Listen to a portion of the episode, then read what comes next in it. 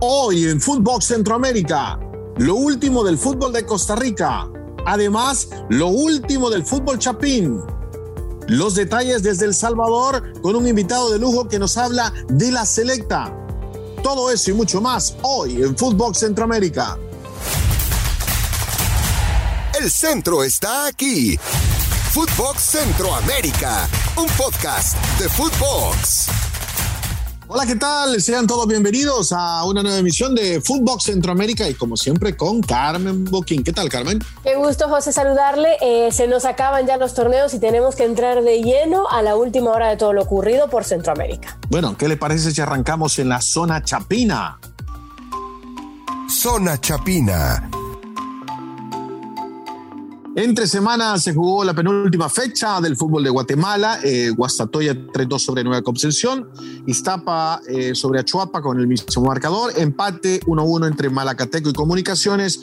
Municipal perdió en casa 1-0 con Antigua. Y Cobán Imperial venció por la mínima a Cotzumalguapa. Xelajo 2, solo la 1. La tabla rapidito. Municipal con 39 puntos. Comunicaciones con 38. Así de apretado está el fútbol de Guatemala, Carmen. Nos vamos, si le parece, al fútbol en Costa Rica, en la zona tica. Zona tica.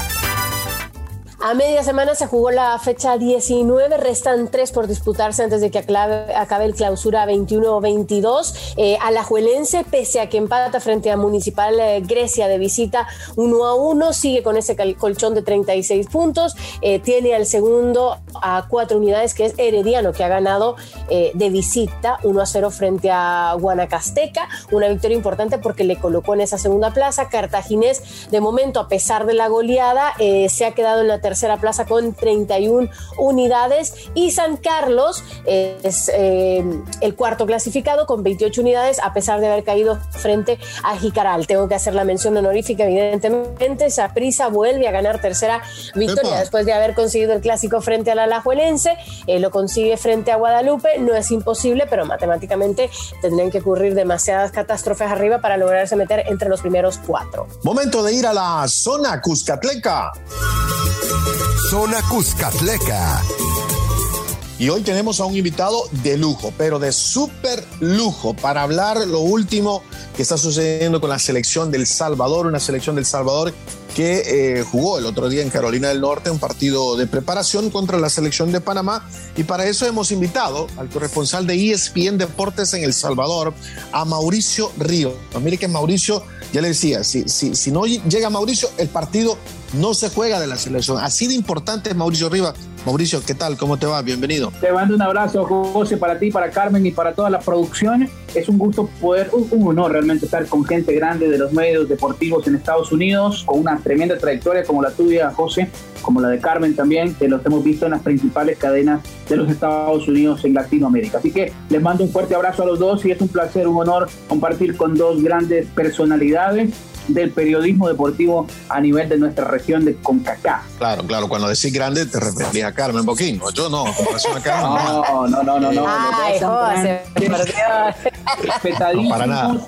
respetadísimos los dos y bueno, la verdad que se les ha admirado toda su trayectoria lo que llevan de una enorme trayectoria. Muchas felicidades, son ejemplos a seguir para nosotros desde este lado. Gracias, Mauricio. Eh, mutuamente el saludo. Mira, hablemos del último partido. Estuviste ahí en Carolina del Norte, eh, ya se jugó el fin de semana pasado. Eh, ¿qué, sensaciones te dejó ese partido? ¿Te dejó sensaciones positivas o negativas? El, rendimiento de la selección del Salvador, más allá de, los detalles y, si estaba abajo, ¿no? ¿Qué, ¿Qué, fue lo que te gustó de ese partido? Pero yo creo, José, que es un cóctel de, varias, de, varias, de varios ingredientes, no es un cóctel tal cual, porque estuvimos en San José, California, en el estadio de los Earthquakes, una semana antes y vimos cómo la selecta cayó frente a Guatemala con una debate de cuatro goles por cero, jamás en la vida y, sin, y sin menospreciar el trabajo de la selección de Guatemala, pero jamás en la vida Guatemala le iba a meter cuatro goles a la selección.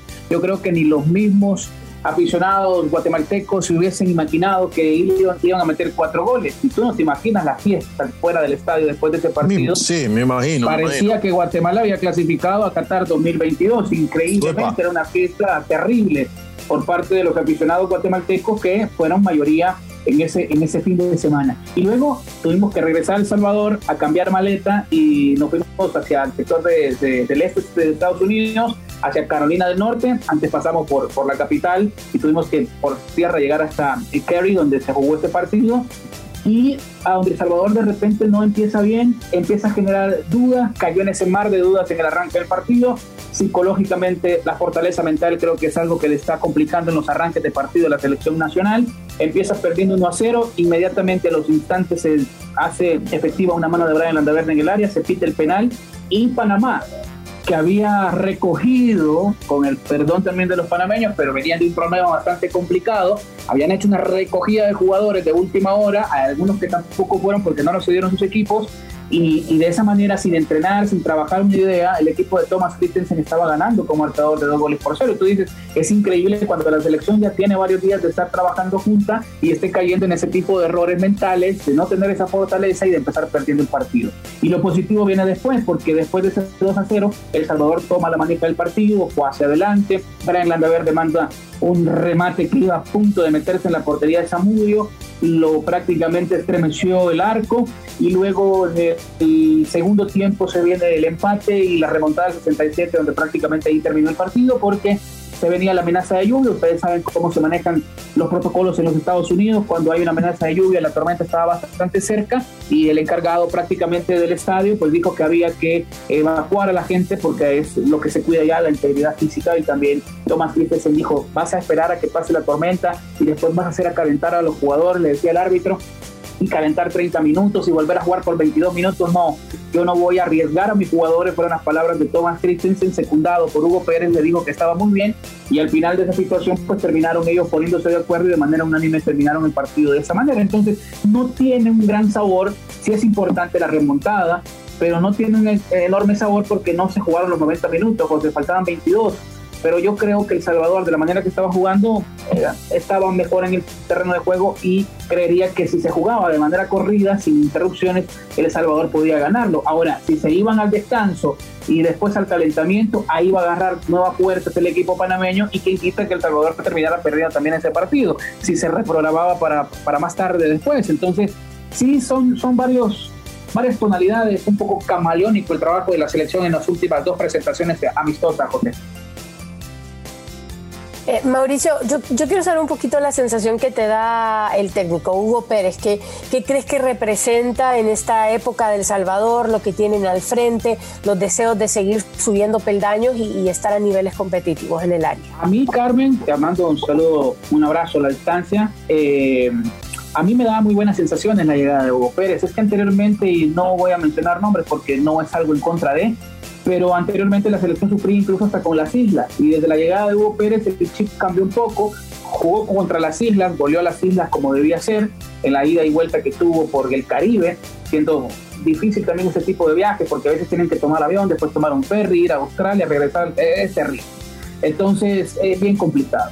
Eh, más allá de eso, El Salvador creo que generó buenas expectativas, una gran expectativa, buenas sensaciones desde la llegada de Hugo Pérez. En la Copa Oro no lo hizo mal, cambió el chip, compitió tal como debe de ser. Creo que contra México en el Cotton Bowl, a donde tuve la oportunidad de saludar al señor José Hernández de manera personal y, muy efusiva, pues creo que ese partido no tenía que haberlo perdido la selecta. Lo hizo bien, pero los palos también se vistieron con los colores del tri en ese compromiso y luego fuimos al State Farm Stadium en Arizona donde El Salvador creo que tenía para remontar también o por lo menos empatarle a la selección de Qatar.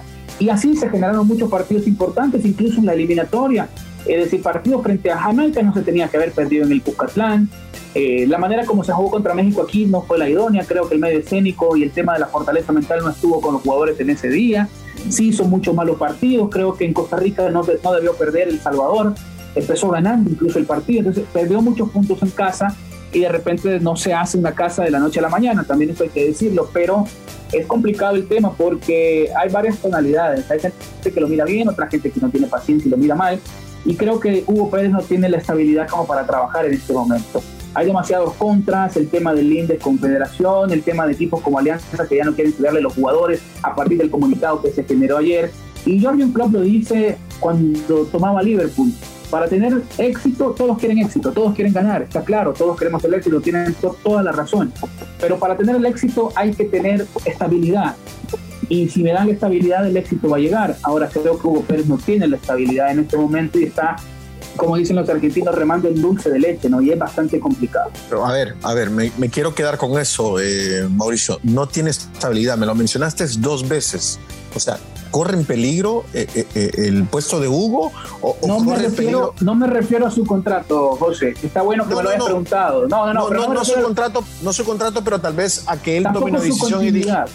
¿No? Ah, bueno, eso depende de él, pero él está enamorado del proyecto, él quiere salir adelante con el proyecto, le ha dado todo al proyecto se ha venido. Tú sabes que él reside en California, ¿no? En San José. Sí, sí, San, sí, San José, San Francisco. Él ha vivido ahí durante toda su vida. Él se ha mudado a El Salvador con toda, bueno, con su familia, con su esposa. Está viviendo en El Salvador, se mudó para El Salvador. Él ya vive acá, no vive en Estados Unidos.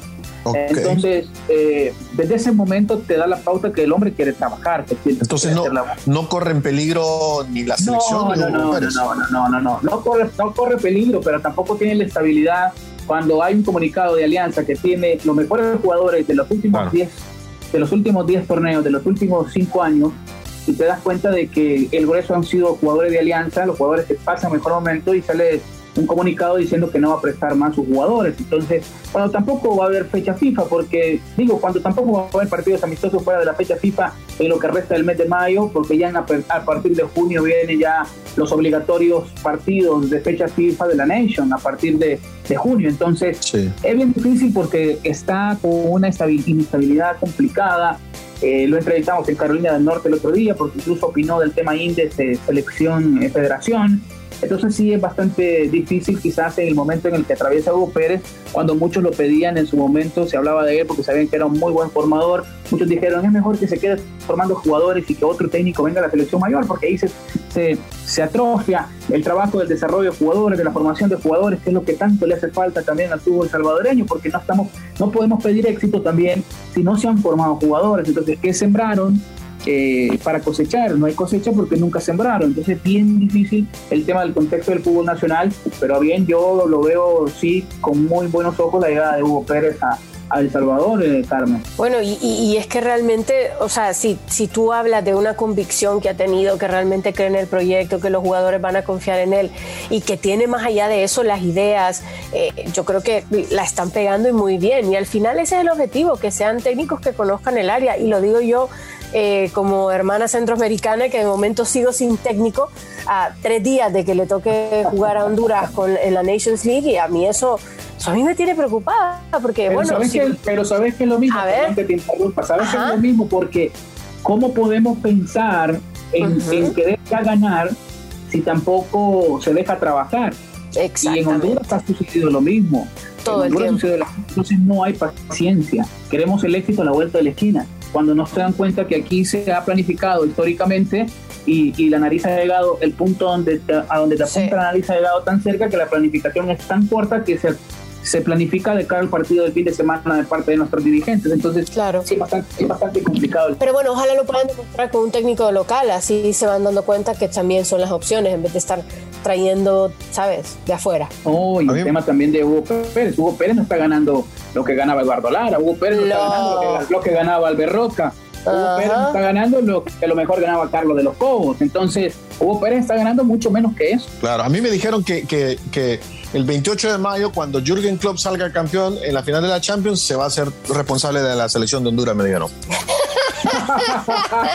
no, si la va a ganar Carlos ah, A mí me dijeron que ¿qué le pasa? a ver, una pregunta, seria, una pregunta seria, Mauricio, una pregunta seria. La carta de alianza que, mencionabas y que yo la, estuve leyendo, eh, me parece una carta tipo cortina de, humo. Fuera de lugar. Fuera de lugar. Fuera de lugar pero no es parte de, lo deportivo. Esa carta va más allá del tema deportivo. Está claro que hay una fisura entre el presidente de Alianza y el presidente de la Federación Salvadoreña de Fútbol. Uno no comulga con el otro, entonces claro, ha sido, bastante... Exactamente. Entonces la selección está en fuego cruzado en cuanto a este tema, pero no es, eso va más allá de lo deportivo. Primero está fuera de lugar, porque no hay convocatoria en este momento. No, y no va a haber fecha FIFA en el mes de mayo tampoco. Y no va a haber fecha FIFA. Ahora, en la fecha FIFA es obligación darle a los jugadores. Es una obligación. Sí. La eso va a tener que dar. Sí, correcto. correcto. Entonces, eh, es, es una relación que está fisurada, es una grieta que está bastante abierta entre una y la otra parte, y aparte de eso es un tema de poder, es un tema de egos, es lo que viene reinando desde hace rato en El Salvador. El tema de los egos está cada vez tomando mucho más mucho más protagonismo que el mismo deporte y se lo va y se lo pasan llevando al deporte de la mayoría. Si el que termina sufriendo es el que paga la entrada, se moja, se asolea, tiemble, truene, relampaguee en el estadio viendo a su selección. Los aficionados, como siempre. Siempre. Y los jugadores mismos también. Porque si tú vas a preguntar a los jugadores de la Alianza en este momento si están de acuerdo que no los dejen ir a la selección nacional, te mentiría que alguno, y me atrevería a decir que alguno te va a decir que sí está de acuerdo. Todos quieren estar en selección nacional, todos. Claro, por lo que significa la vitrina de estar en la selección. hablemos, mira, ya casi se nos termina el tiempo. Quiero que me, me, diga, me digas en, poco tiempo, ¿qué te pareció el, el debut de Robinson Aguirre, el chico este salvadoreño hondureño? Que jugó contra Panamá, si no me falla la memoria, de titular. No, y jugó contra Guatemala unos minutos y mira que entró en un momento que las papas estaban quemando y no entregó ni una pelota mal. Todas las pelotas fueron a puerto seguro en este partido frente a Guatemala. Lo hizo muy bien, no perdió ninguna pelota. Se juntó muy bien con Brian Andaver del otro día, en hizo en la mitad de la cancha frente a Panamá. Me parece que es un muy buen prospecto, apenas tiene 17 años Robinson su papá es hondureño, su madre es salvadoreña. Sí, sí, sí. Y a partir de ahí es donde podría jugar para El Salvador. Todavía no tiene papel de salvadoreño. Por eso no pudo ir con la sub-19 al torneo que se estaba jugando de los juveniles, porque todavía no tiene su pasaporte, pero supuestamente está en eso. Robinson Aguirre me parece que es una muy buena carta. Eso sí, puede optar también para Estados Unidos. Y lo que ha sucedido cuando Hugo Pérez tipo de scouting y ha llevado a algunos jugadores te das cuenta que inmediatamente él los convoca, tienen minutos, Estados Unidos va, los convoca y se van con Estados Unidos. Jeremy, por, por, ponerte un ejemplo, Jeremy Garay, que estaba en DC United, el tema de Nathan Ordaz, del jugador del AFC, de los jóvenes, de también ya se fue con Estados Unidos y así te puedo decir algunos casos que ya ha sucedido con el tema del Salvador. Perfecto, perfecto. Bueno, Mauricio, sabes que lastimosamente el tiempo se nos ha terminado, te vamos a invitar en una nueva ocasión para seguir hablando de la selección del Salvador, ya se viene la Nations League, sé que estás al tanto de todas las selecciones de Centroamérica, también tocaremos esos temas. Te agradecemos de nuevo tu tiempo. el placer ha sido mío. Gracias. Gracias a ti también, eh, José, a ti también, eh, Carmen, a toda su producción. Eh, estamos a la orden y es un, realmente un honor hablar con, con gente que sabe. El gusto fue nuestro, Mauricio. A ver si la próxima está de nuevo con nosotros, platicando de distintos temas. ¿eh? Así será y lo sigo viendo por la televisión. Muy bien, eh, Carmen, a los, dos, sí, por favor, a los dos. Eh, Carmen, se nos terminó el tiempo. Carmen, recuérdeme las redes sociales de Footbox Centroamérica, por favor. Así es, para que nos busquen a través de todas las plataformas Footbox Centroamérica y que no se les olvide sintonizarnos todos los lunes, todos los viernes, con la última hora y ya toda la actualidad de lo que ocurre en el fútbol centroamericano. Bueno, feliz fin de semana, Carmen.